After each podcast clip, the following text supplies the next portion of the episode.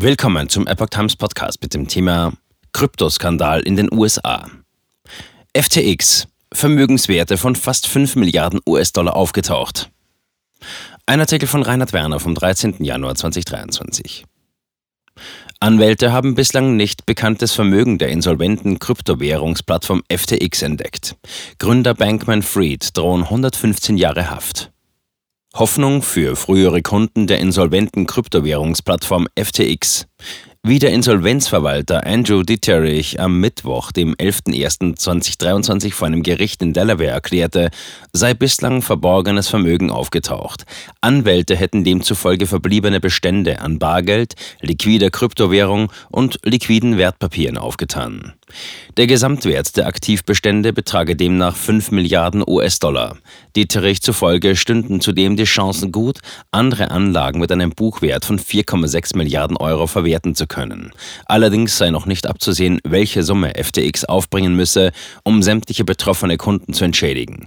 Viele Anleger, die auf die Plattform vertraut haben, haben ihr Guthaben durch die Pleite über Nacht verloren. Gründer von FTX soll in großem Stil betrogen haben.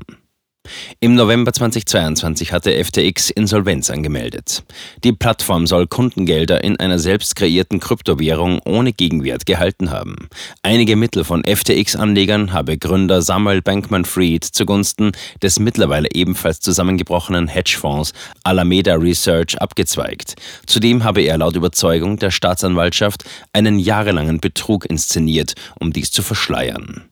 Der 30-jährige Bankman Fried wurde im Dezember auf den Bahamas festgenommen. Er selbst stimmte einer Auslieferung an die USA zu. Insgesamt sollen acht Anklagen gegen ihn erfolgen, unter anderem auch wegen Telekommunikationsbetruges, Wertpapier- und Warenbetruges, Geldwäsche und der Verschwörung durch Missbrauch von Kundengeldern. Einige der Verfahren hatte die US-Börsenaufsichtsbehörde US Securities and Exchange Commission SCE in Gang gesetzt zweitgrößter Spender für Demokraten nach George Soros.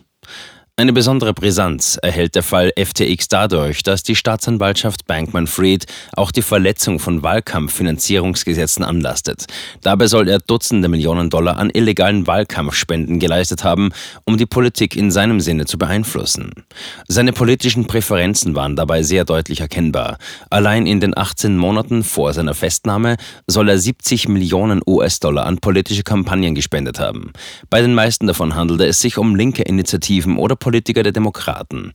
Im Wahlzyklus 2022 galt Bankman Fried als zweitgrößter Spender für die Demokraten nach dem bekannten Milliardär und Philanthropen George Soros. Lediglich etwas mehr als 200.000 US-Dollar gingen an Kandidaten der Republikaner. Dort unterstützte er die liberalen Senatorinnen Lisa Murkowski und Susan Collins. Die höchst zulässige jährliche Spendensumme, die Einzelpersonen an einzelne Kandidaten leisten dürfen, habe Bankman Fried dabei umgangen. Diese liegt für Bundeskandidaten sowie politische Aktionskomitees bei 25.000 US-Dollar. Der Anklageschrift zufolge habe er wissentlich und vorsätzlich höhere als die zulässigen Beträge im Namen anderer Personen und juristischer Personen gespendet. Senator. Nicht Spenden von FTX, sondern Ahnungslosigkeit verhinderte Regulierung. Dem FTX-Gründer droht eine Höchststrafe von 115 Jahren Freiheitsentzug. Es ist noch offen, ob die Staatsanwaltschaft Anklage gegen andere FTX-Führungskräfte erheben wird oder Insider bei den Ermittlungen kooperieren.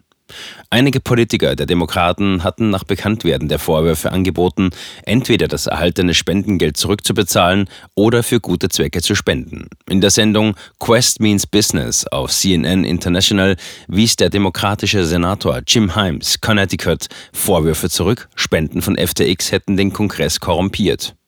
Dass es nicht gelungen sei, Unternehmen wie FTX angemessen zu regulieren, habe nichts mit den Spenden zu tun. Vielmehr seien die Kongressabgeordneten weit davon entfernt, Finanzexperten zu sein, geschweige denn Experten für die Finanzen der nächsten Generation oder Kryptowährungen.